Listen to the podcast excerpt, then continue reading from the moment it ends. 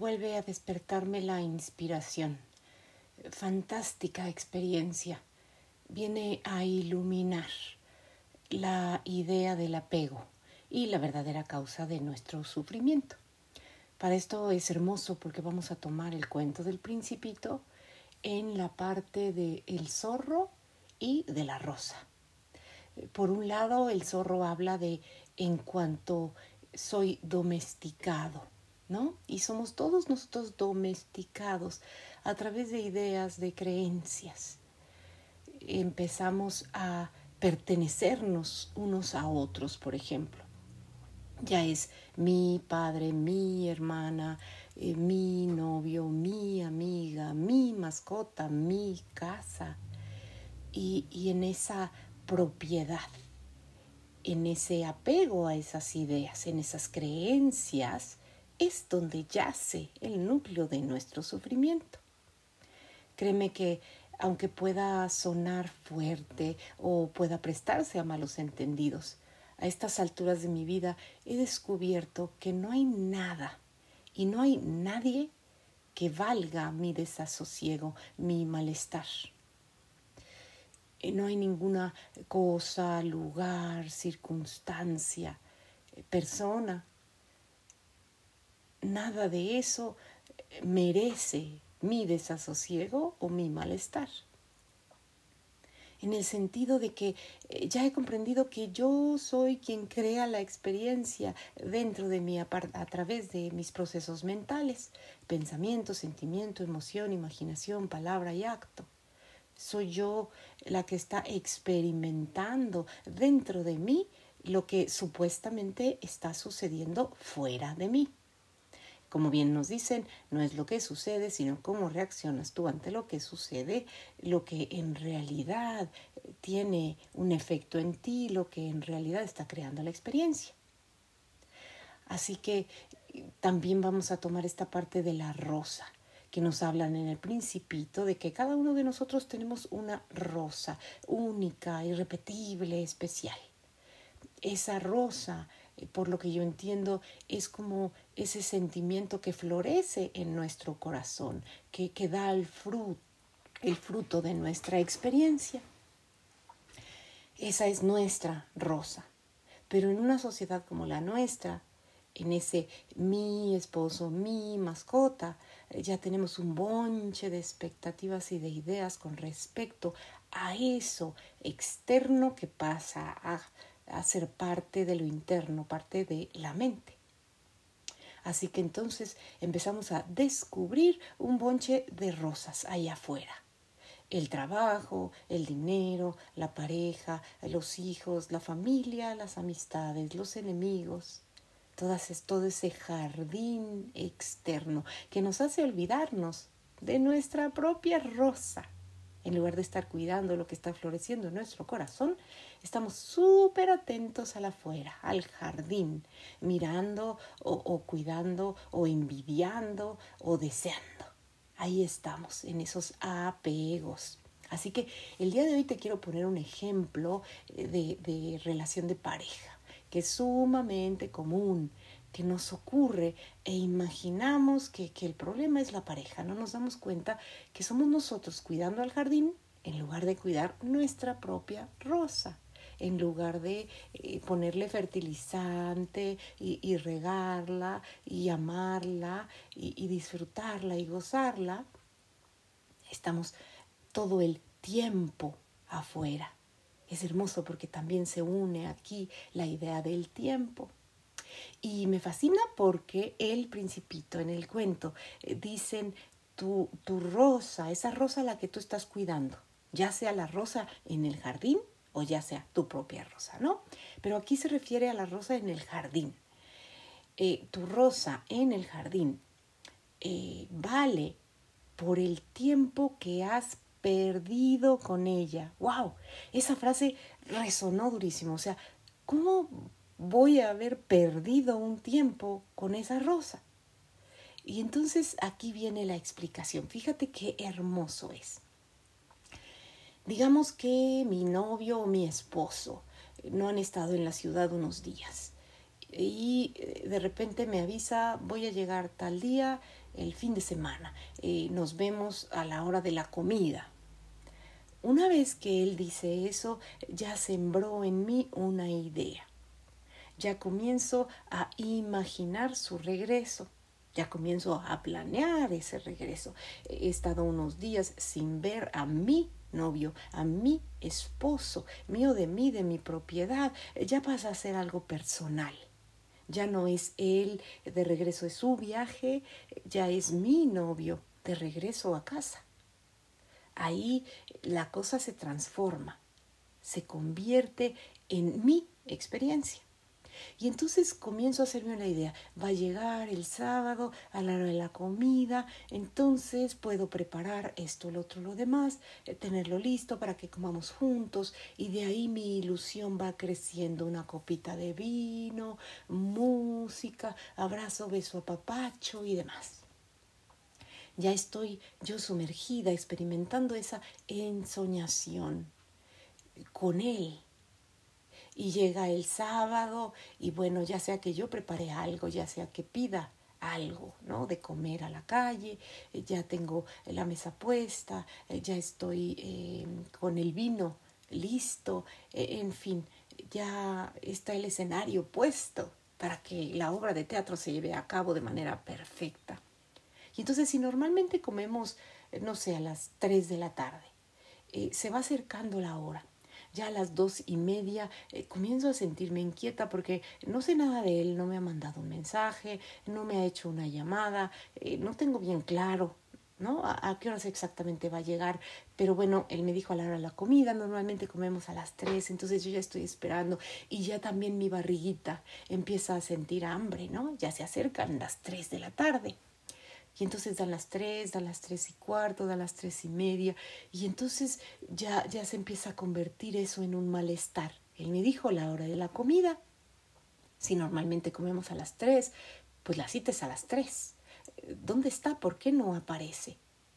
Y entonces eh, quizá eh, le mando un mensaje o, tal vez eh, le hago una llamada o checo su ubicación, cualquier cosa, cualquier indicio que me permita saber pues dónde está. Porque de acuerdo a mis planes, de acuerdo a la idea, de acuerdo a lo que él dijo el día de ayer, hoy ya debería de estar aquí. Y entonces, al no estar yo presente en este instante, al no estar acostumbrada a cuidar yo a mi rosa, a lo que yo estoy sintiendo, a lo que yo estoy experimentando, a lo que yo estoy viviendo, lo que estoy haciendo es, es dirigiendo mi atención a, a esa rosa de en el jardín. Y, y, ahí, al descuidar mi propia rosa, estoy sintiendo un tremendo malestar. Claro que mi cabeza me dice que el malestar es porque él no ha llegado, porque no ha cumplido con su palabra, con su promesa, con el acuerdo que hicimos el día de ayer.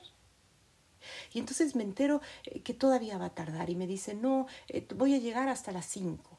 Y una parte de mí, uy, siente como enojo, desasosiego, porque pues me dijo a la hora de comer, las cinco de la tarde no es la hora de comer. Pero en eso digo, a ver, a ver, a ver, no lo has visto en varios días, cálmate, tranquilízate, no pasa nada, vamos a comer en una hora más, a las cinco, a las cinco va a llegar y vamos a comer. Vuelvo a depositar mi atención en esa rosa en el jardín. Vuelvo a, a retomar mi ilusión. Ok, la comida no se llevó a cabo a las tres, se podrá llevar a cabo a las cinco. A las cinco eh, comeremos juntos, pasaremos un buen rato, el reencuentro será hermoso. Y entonces vuelvo a depositar mis expectativas en él, en esa escena. Y son las cinco de la tarde y él entra por la puerta. ¡Ah, qué emoción! Ya llegó. Pero cuando llega resulta que está de malas. Resulta que entra y dice, hola, ya llegué. Ah, el tráfico estuvo a la fregada, me tardé mucho más tiempo de lo que yo esperaba. Eh, eh, la carretera estuvo eh, horrible, em, no traía el tag y entonces pues tuve que... Ta, ta, ta. Y ahí mi corazón siente, ouch, ¿no? E, e, el dolor yo lo he estado esperando. Creí que me iba a saludar, hola mi vida, ¿cómo estás? ¿Cómo te he extrañado? Iba a ser el abrazo, el beso, yo le iba a dar la sorpresa, mira, la mesa puesta, vino, comida, y podríamos platicar súper, súper a gusto. Pero mi ilusión, mi ilusión se empieza a romper, a quebrar, como, como cristal en pedacitos. Y ahí ya estoy eh, completamente inmersa en ese túnel de realidad. Eh, no es justo tanto tiempo que yo le dediqué, ¿te acuerdas? Que la rosa vale por el tiempo que has perdido con ella. Y entonces eh, perdí mi mañana, perdí mi tarde, perdí el aquí y el ahora por estar en la ilusión de lo que iba a suceder. Y al momento de que pues no sucede, se quiebra esa ilusión y, y siento algo en mi corazón el corazón me empieza a decir, eh, no es justo, no se vale, horas enteras planeando esto, no nos hemos visto, pues que no, no me ha extrañado, no, no me quiere, no le importo. Y entonces eh, a la hora que me dice, ok, bueno, bueno, ya estoy aquí, ¿qué hay de comer? Y, y bueno, yo estuve pensando, eh, está su colesterol alto, está su azúcar elevada, entonces mejor preparé algo más natural Preparé una ensalada maravillosa con salmón, delicioso, fresco, en estos días de calor. Eh, vamos a poder comer súper, súper bien. Y en cuanto él ve la ensalada, dice, oye, pues si no soy conejo. O sea, ¿a poco eso es lo que hay de comer? E, eso no me sirve para nada, sería compañía, pero pues, ¿dónde está la comida? O sea, son las cinco de la tarde, me muero de hambre. Uf, ya siento ¡pum! ¿no? Totalmente le da el puñetazo último a mi ilusión y la quiebra por completo. O sea, ahí eh, ya no es dolor lo que estoy sintiendo, ahí ya estoy súper enojada, infeliz, desgraciado. Te estuve esperando para comer, pensando en ti, preparé ensalada. ¿Para qué? Para que tu salud, para que estés bien, porque me importa. Si tú todavía vienes a reclamarme a mí, que yo fui la que te estuve esperando, en ese momento ya exploto, estallo y comienzo a decirle, o sea, ¿cómo te atreves, no? Ayer me dijiste que a la hora de la comida son las 3 de la tarde, no has llegado, no te importa que yo te esté aquí esperando muerta de hambre, ¿no? Eres un desconsiderado, no te doy gusto con nada y, y cronológicamente le voy contando paso por paso mi experiencia y paso por paso cómo él la ha cagado increíble que todavía de comportarse así conmigo, todavía se ponga en ese plan y tome esa actitud. No puedo creerlo, es un patán. Y bla, bla, bla, bla. ¿Te acuerdas que, en otro eh, podcast te decía que la rosa no está ahí para ser escuchada? La rosa está ahí para ser contemplada y para percibir su aroma lo que nos están diciendo ahí, tu rosa, tu rosa, la tuya, eh, no está ahí para que la escuches. ¿Qué quiere decir? Una vez que florece en ti el dolor, ese enorme dolor, que en este caso y, y en todos los casos que sufrimos es por una ilusión, que entonces después se convierte en una desilusión esa desilusión no está para ser escuchada. Si la escuchas, vas a escuchar ese discurso, ese discurso de enojo, de ira, de victimismo, de injusticia, de dolor. La rosa está para que la observes, para que contemples cómo está floreciendo en ti ese resentimiento y cómo te está haciendo sufrir.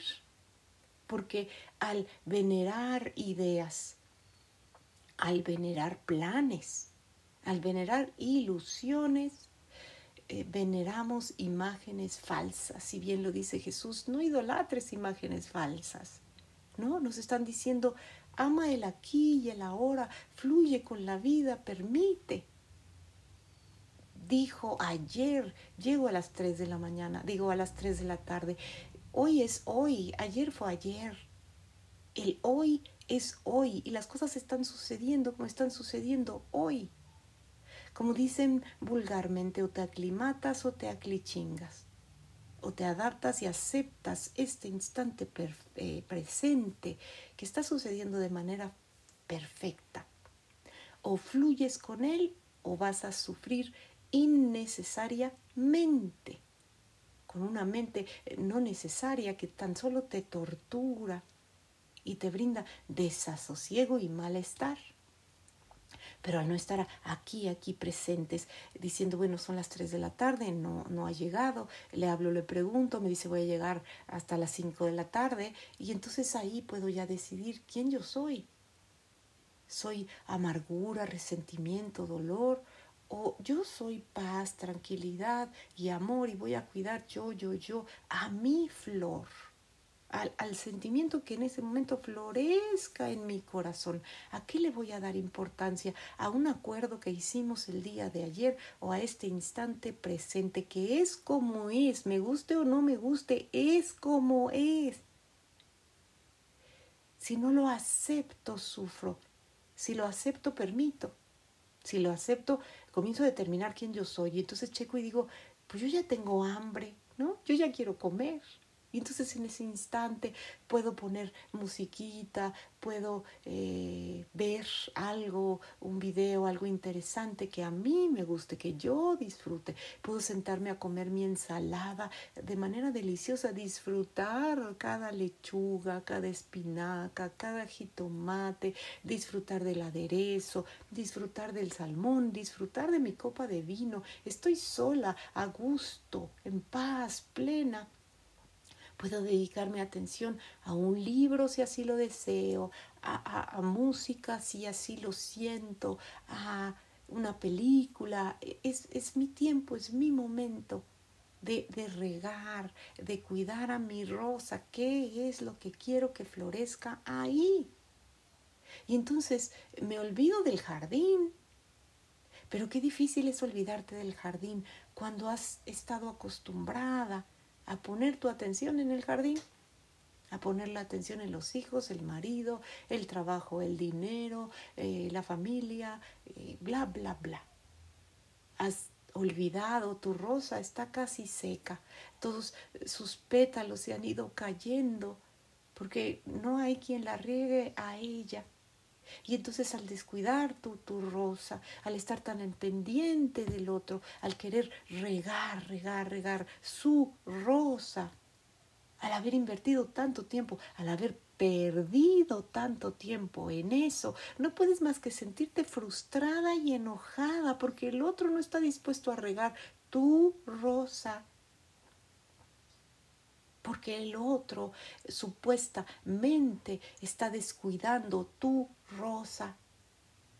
Pero esa es tu rosa, tú eres el único, la única que puedes regar esa rosa. Nadie más puede hacerlo, solo tú puedes hacerlo. Uy, pero como hemos sido educadas, entonces seríamos unas egoístas. ¿Cómo voy a estar todo el tiempo al pendiente de mi rosa? ¿Y, y qué onda con los demás? Si, dependen de mí, si estoy ahí para cuidarlos, para amarlos. Eso es el amor, ¿no? Cuando escuchamos eh, eh, que estoy muy enamorada, eh, es de alguien más, por supuesto. Llegó el príncipe azul y de él me, me he enamorado. No comprendemos la etimología de la palabra. Estar enamorada es estar desbordante de amor.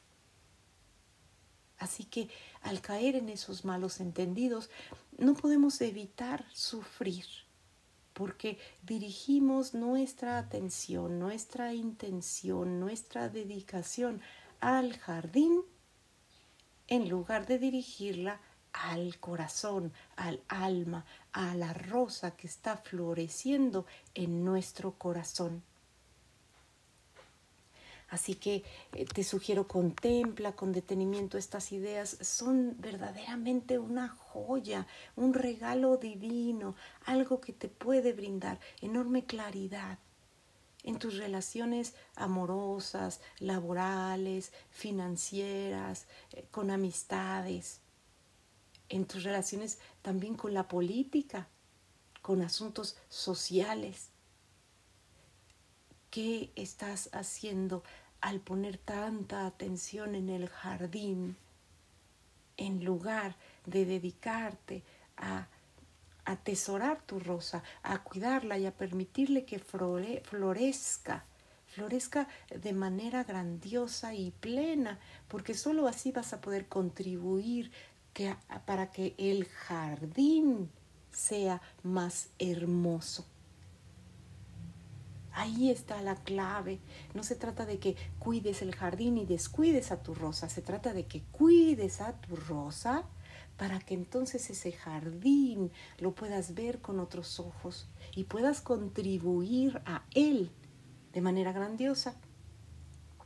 Bien lo dice Ramta, el amor nos cita a, a encontrar, a descubrir la grandeza y la belleza en donde otros ven fealdad y malestar. Nuevamente te bendigo. Namaste.